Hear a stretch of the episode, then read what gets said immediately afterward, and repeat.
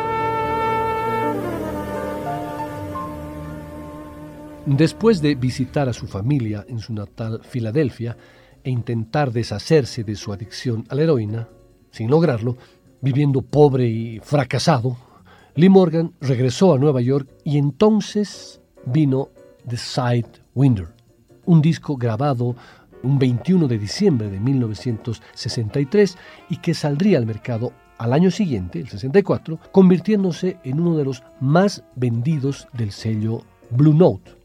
La razón principal de su éxito fue la pieza que abre el álbum y que da título al mismo. Un glorioso blues de 24 compases hasta el coro, atacado con un contrabajo funky, una batería como piedra angular y una melodía sencilla de recordar tocada por el mismo Lee Morgan y su nuevo protegido, el saxofonista tenor Joe Henderson. Al estilo de este disco muchos lo llamaron soul jazz, pero desde mi punto de vista prefiero en realidad denominarlo como hard bop combinado con funk y blues. El trompetista lo había logrado y además había salvado a Blue Note de caer en la bancarrota. Era lo mejor que le había sucedido, pero tal vez también fue una maldición. Una y otra vez intentó repetir el éxito y nunca más lo consiguió. Quizá por eso fue olvidado poco a poco. Los invito a escuchar y a disfrutar del tema The Sidewinder, junto a Joe Henderson en el saxo tenor, Barry Harris al piano, Bob Crenshaw al contrabajo, Billy Higgins a la batería y, por supuesto, Lee Morgan en la trompeta.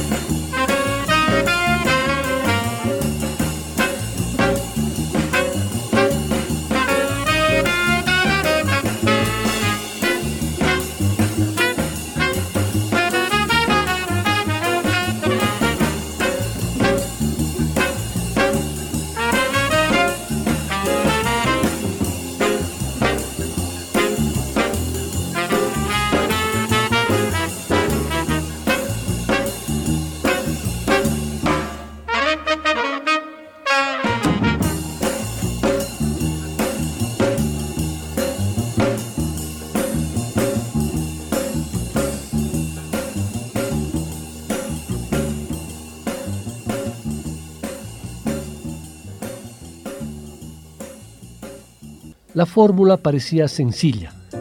El primer tema de todos sus discos debería tener un tema bailable, rítmico y que se quedara en la mente del escucha en cuanto pusiera la aguja sobre el vinilo. Los demás temas ya no serían tan importantes, quizás un poco la primera pieza del lado B, pero todo lo demás sería fácilmente olvidable. Y quizá eso suceda con el mismo The Sidewinder, pero un análisis más preciso nos muestra que por lo menos hay dos piezas más del disco que pueden estar a la altura del gran éxito.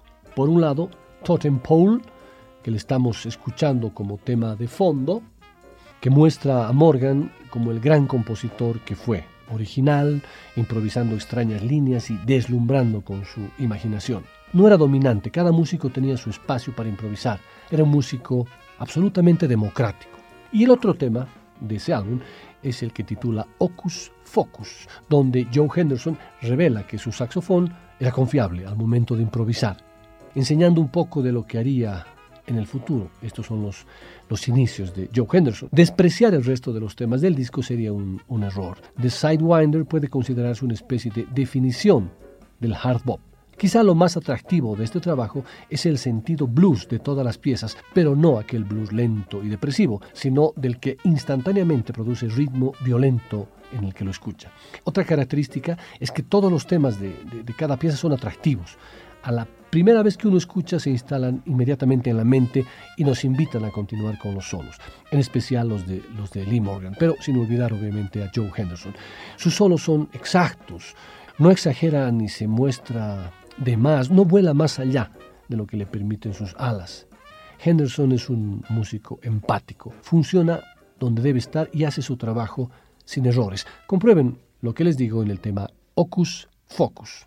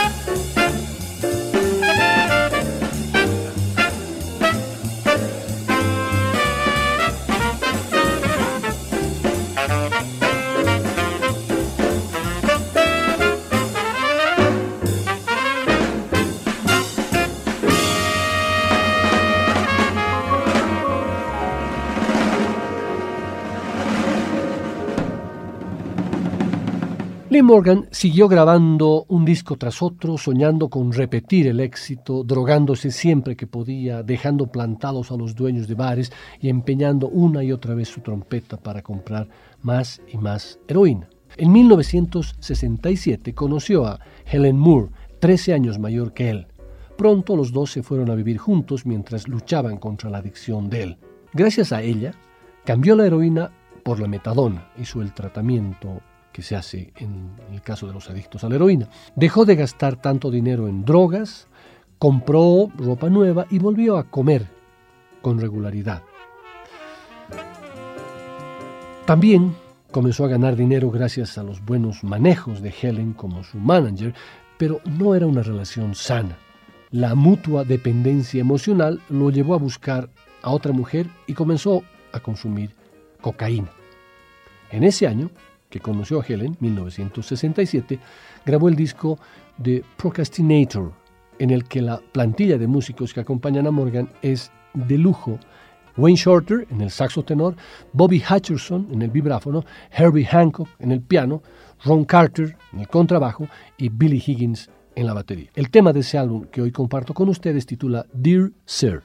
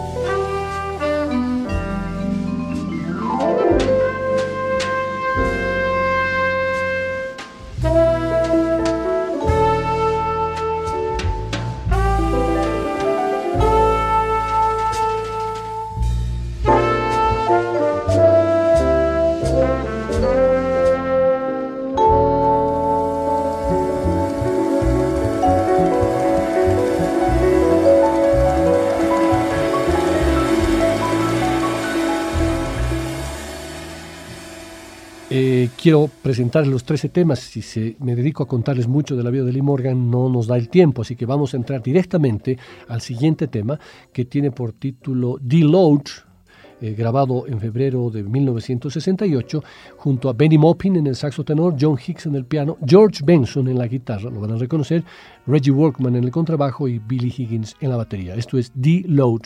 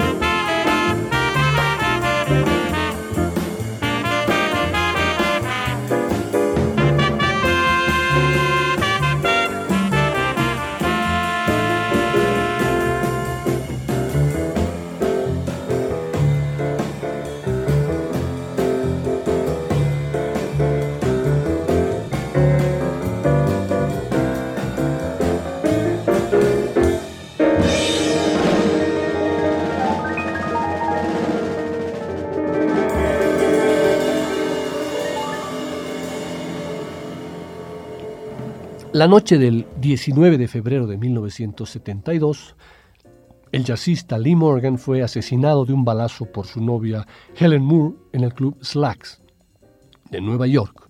Existen dos versiones para el suceso. La más extendida, conocida y romántica señala que Moore le había disparado al trompetista mientras éste aún se encontraba tocando en el escenario. La otra, igualmente romántica, eh, que todo habría sucedido en el camarín del club, luego de que Helen sorprendiera a Lee con otra mujer. Helen Morgan había caído en un ataque histérico ya sin el arma en la mano, se abrazaba al trompetista y gritaba, Oh mi amor, ¿qué he hecho? Y gritaba esto una y otra vez. También le pidió perdón por dispararle. Lee, mientras esperaba a los paramédicos que tardaron demasiado, le dijo, Helen, yo sé que realmente no querías hacer esto. Yo también lo siento. Y ya no podría tocar la siguiente tanda en el Slack Saloon un club de jazz famoso por presentar a los mejores músicos de Nueva York. Los 70 parecían una de las tantas épocas doradas del jazz. Los músicos tocaban mucho, aunque por poco dinero, desde las 9 de la noche hasta las 4 de la mañana.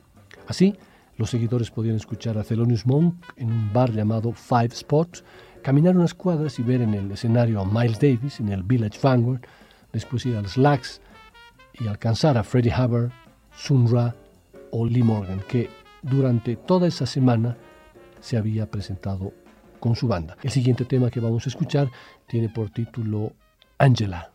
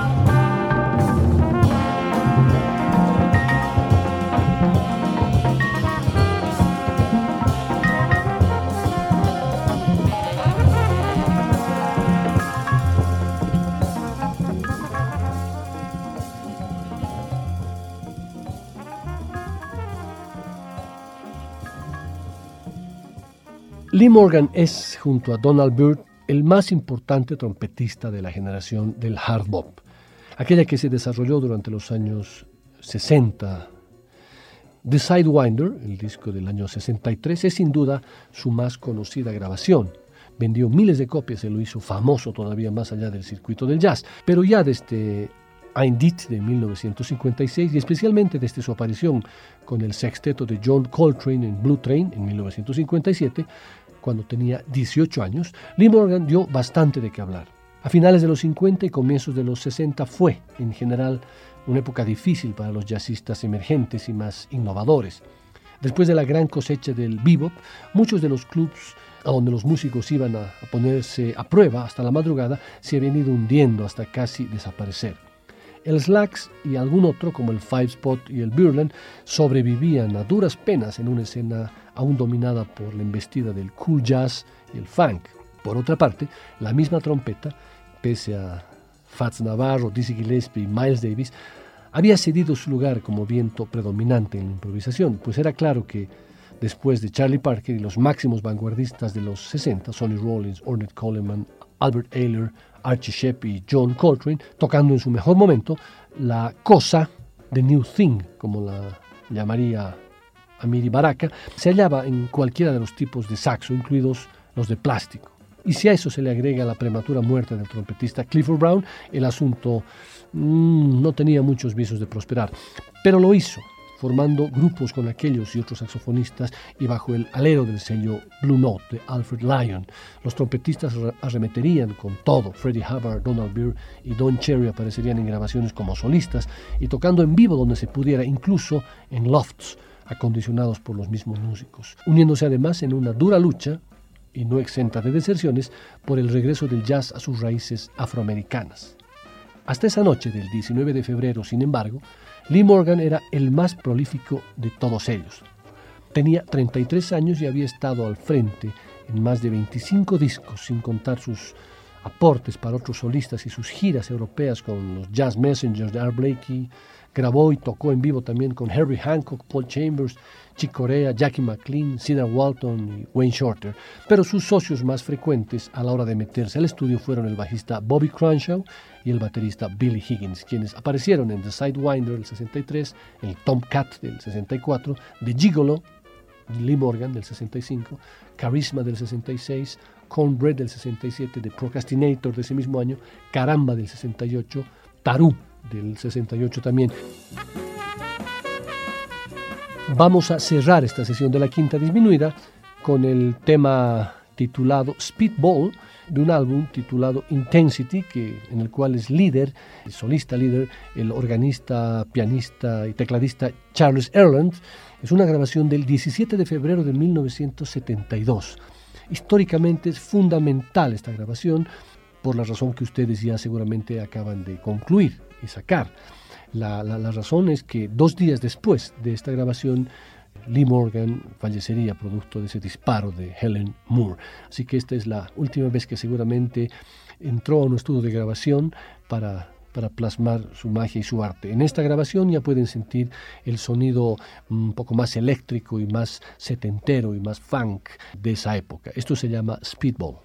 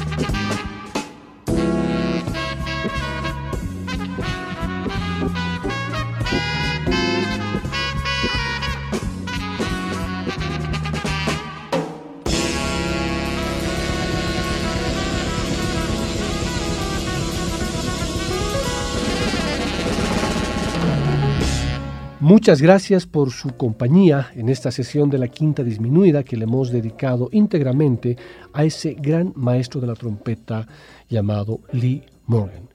Nuevamente les agradezco por su compañía, por su paciencia, por su perseverancia. Los invito a escuchar el reprise el sábado a las 5 de la tarde y los invito también el siguiente jueves nuevamente a conectarnos a las 9 de la noche con la quinta disminuida.